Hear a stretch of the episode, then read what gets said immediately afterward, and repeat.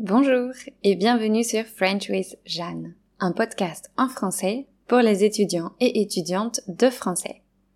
Je vous retrouve aujourd'hui pour un épisode de transition où, comme j'en ai l'habitude, je vais vous donner des nouvelles pro et perso.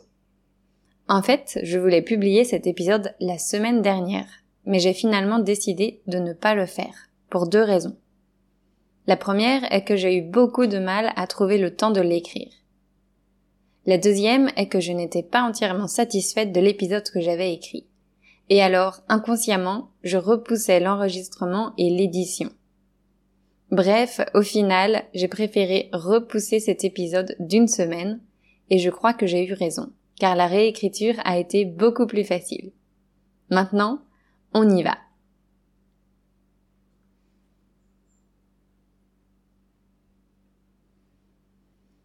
Commençons par ma vie perso. En fait, au moment où j'enregistre cet épisode, je termine tout juste mes vacances. J'avais décidé de prendre une semaine de vacances au mois de juin et je suis très heureuse d'avoir prévu ça car j'en avais besoin. Les mois d'avril, mai et juin ont été particulièrement stressants car j'ai dû me rendre à Bangkok pour renouveler mon passeport.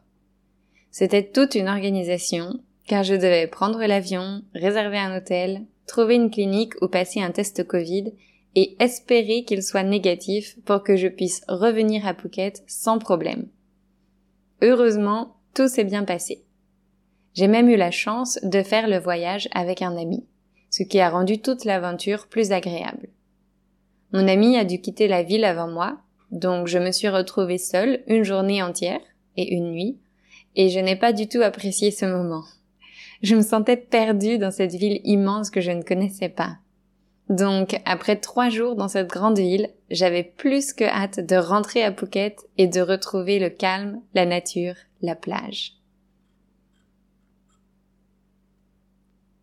J'ai pu récupérer mon nouveau passeport il y a quelques jours et je suis extrêmement soulagée. Je suis désormais prête à recevoir un nouveau visa en espérant que la Thaïlande veuille bien nous garder un peu plus longtemps. Je croise les doigts. Quelques mots sur mes vacances maintenant.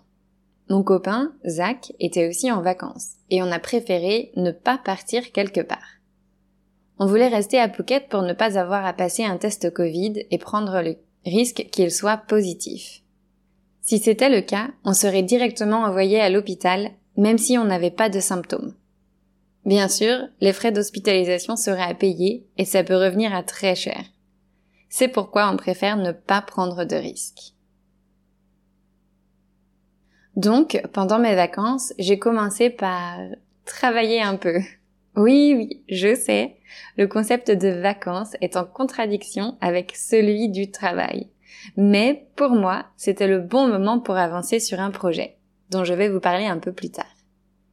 Et puis, travailler sans contrainte de temps, ça change vraiment la dynamique. D'ailleurs, je n'avais pas l'impression de travailler. Au contraire, j'étais impatiente d'avancer sur mon projet.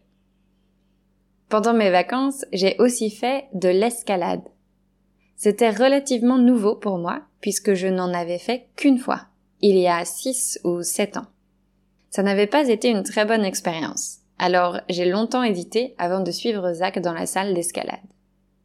Je dois aussi préciser que j'ai un peu le vertige.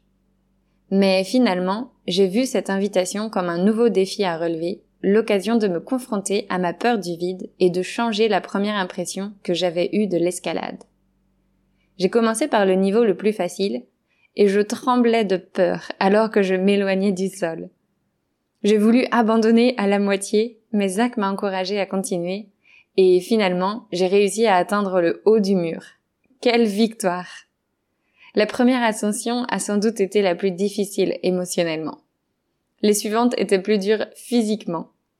J'en garde un bon souvenir, et je pense que j'aimerais recommencer car il y a un côté ludique qui me plaît beaucoup.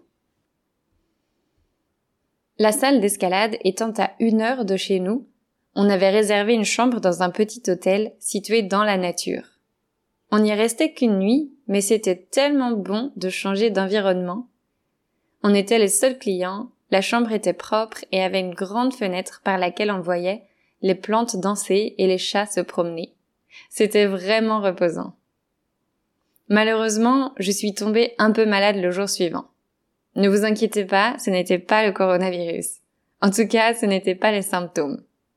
J'ai écouté mon corps et je me suis reposée. En fait, j'en ai même profité pour lire un livre que je voulais absolument lire avant le 1er juillet. Je vous explique. Le 1er juillet, je vais commencer un challenge, celui du Miracle Morning. C'est un livre écrit en anglais et je vais donc garder le nom anglais, bien qu'on pourrait traduire ça par le matin miraculeux. Dans ce livre, l'auteur conseille de se lever une heure plutôt que d'habitude et de prendre cette heure pour soi. Il a créé un petit programme de six activités. La première activité, c'est le silence. Ça correspond à faire de la méditation, à prier, à réfléchir, à faire des exercices de respiration ou à faire une petite liste mentale de gratitude. Ça permet de commencer la journée dans le calme, moi, je pense faire une petite session de méditation. La deuxième activité, ce sont les affirmations. Une affirmation, c'est une simple phrase qu'on répète à voix haute, si possible avec émotion.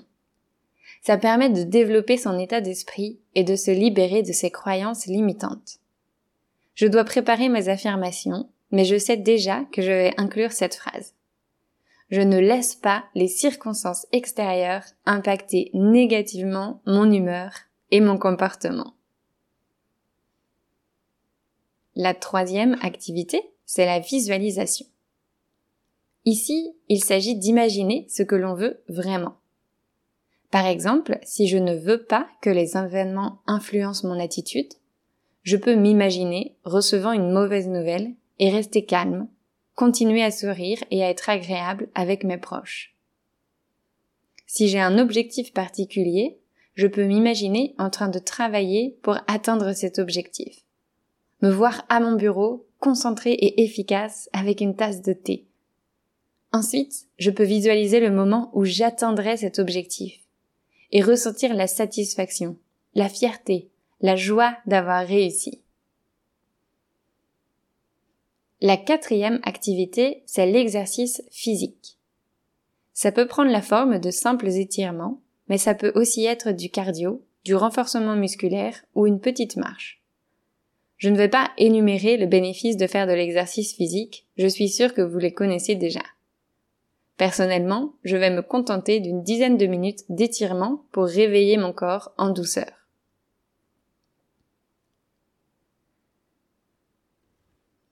La cinquième activité, c'est la lecture. L'auteur conseille de lire pour acquérir des connaissances, des idées et des stratégies. Il ne s'agit pas de lire un roman, mais plutôt de choisir un livre qui va directement nous aider à progresser dans une sphère de notre vie.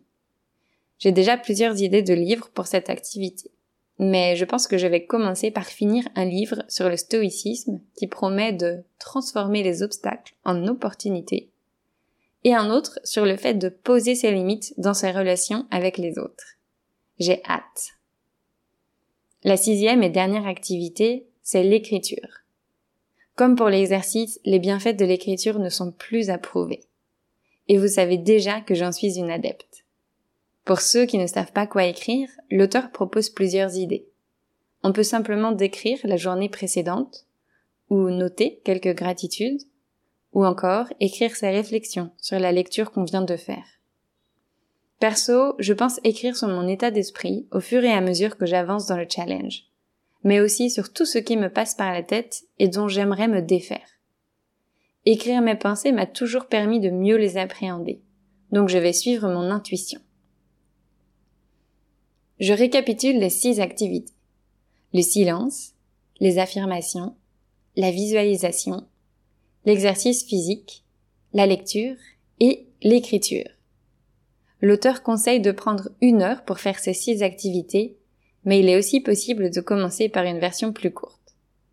Aussi, chacun est libre de choisir l'ordre des activités. Mon copain est sur le point de terminer 30 jours du Miracle Morning et il est très très content du résultat. Comme à son habitude, Zach a fait les choses de manière un peu extrême, en se levant à 5 heures du matin et en prenant une heure complète pour faire ses six activités. Pour mettre toutes les chances de son côté de réussir le challenge, l'auteur conseille de le faire avec quelqu'un, afin de se soutenir réciproquement. Mon copain a donc proposé à une amie de le faire avec lui, et elle est aussi satisfaite du résultat que lui.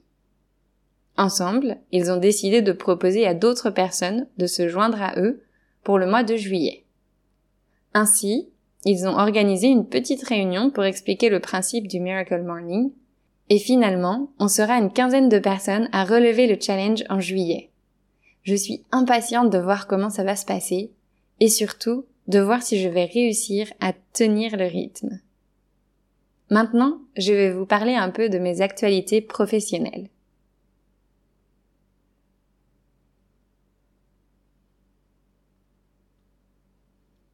Commençons par ce podcast, car j'ai une grande nouvelle à vous partager.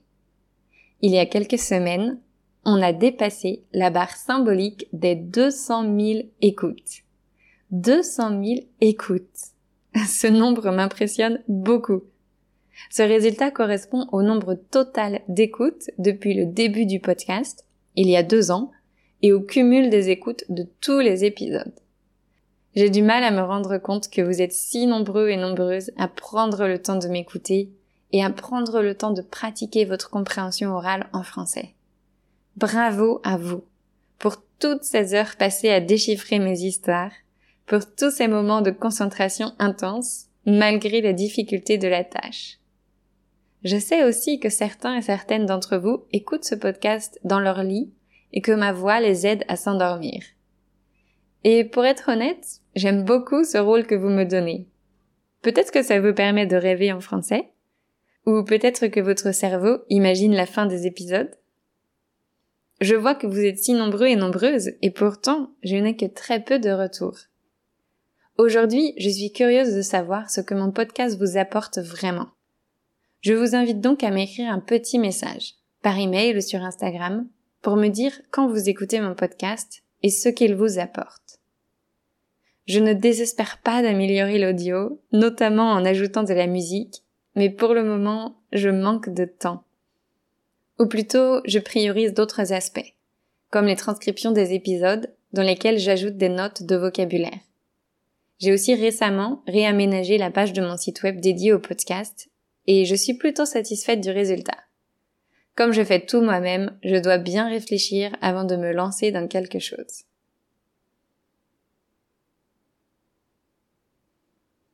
Cela me conduit à vous parler du projet sur lequel je travaille depuis plusieurs mois. La création d'un cours en ligne pré-enregistré.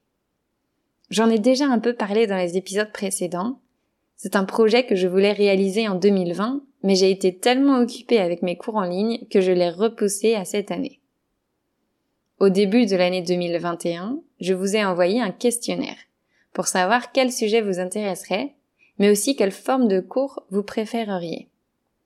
J'ai pris le temps d'analyser vos réponses et je suis arrivée à cette conclusion. Ceux et celles qui ont répondu aux questions préféreraient un cours de grammaire sur les pronoms compléments. Au niveau du format, ils voudraient des vidéos préenregistrées avec des supports visuels et des explications à l'oral. Pour la longueur, une heure serait l'idéal. Au niveau du contenu, ils aimeraient avoir le maximum, c'est-à-dire des vidéos explicatives avec des slides et moi-même qui les présente et des exercices pour pratiquer. Eh bien, je suis heureuse de vous annoncer que mon cours en ligne va respecter tout ça. Dans ce premier cours en ligne, je m'attaque donc à trois types de pronoms. Les pronoms toniques, comme eux dans la phrase je joue avec eux. Les pronoms COD ou complément d'objet direct, comme les dans la phrase je les appelle et les pronoms COI ou complément d'objet indirect comme leur dans la phrase je leur téléphone. Ce cours est fait pour vous si vous connaissez vaguement les pronoms mais que vous n'avez pas bien compris quand et comment les utiliser. Il est pour vous si vous avez déjà étudié la théorie mais que vous n'arrivez pas à l'appliquer. Si vous ne connaissez pas du tout les pronoms, vous pouvez aussi suivre le cours, même si la première partie est peut-être un peu difficile. Grâce à ce cours, vous allez mémoriser la liste des pronoms, comprendre quand utiliser chaque type de pronom, savoir comment choisir le bon pronom, être capable de le placer dans une phrase. Ce n'est pas un cours où je présente les connaissances et les étudiants et étudiantes écoutent. Non, je ne travaille pas comme ça. C'est un cours où je vais montrer des exemples et poser des questions d'analyse pour que vous puissiez comprendre comment ça fonctionne par vous-même. En plus de ça, j'ai créé plein d'exercices pour vous permettre d'appliquer la théorie et de vérifier que vous l'avez bien comprise.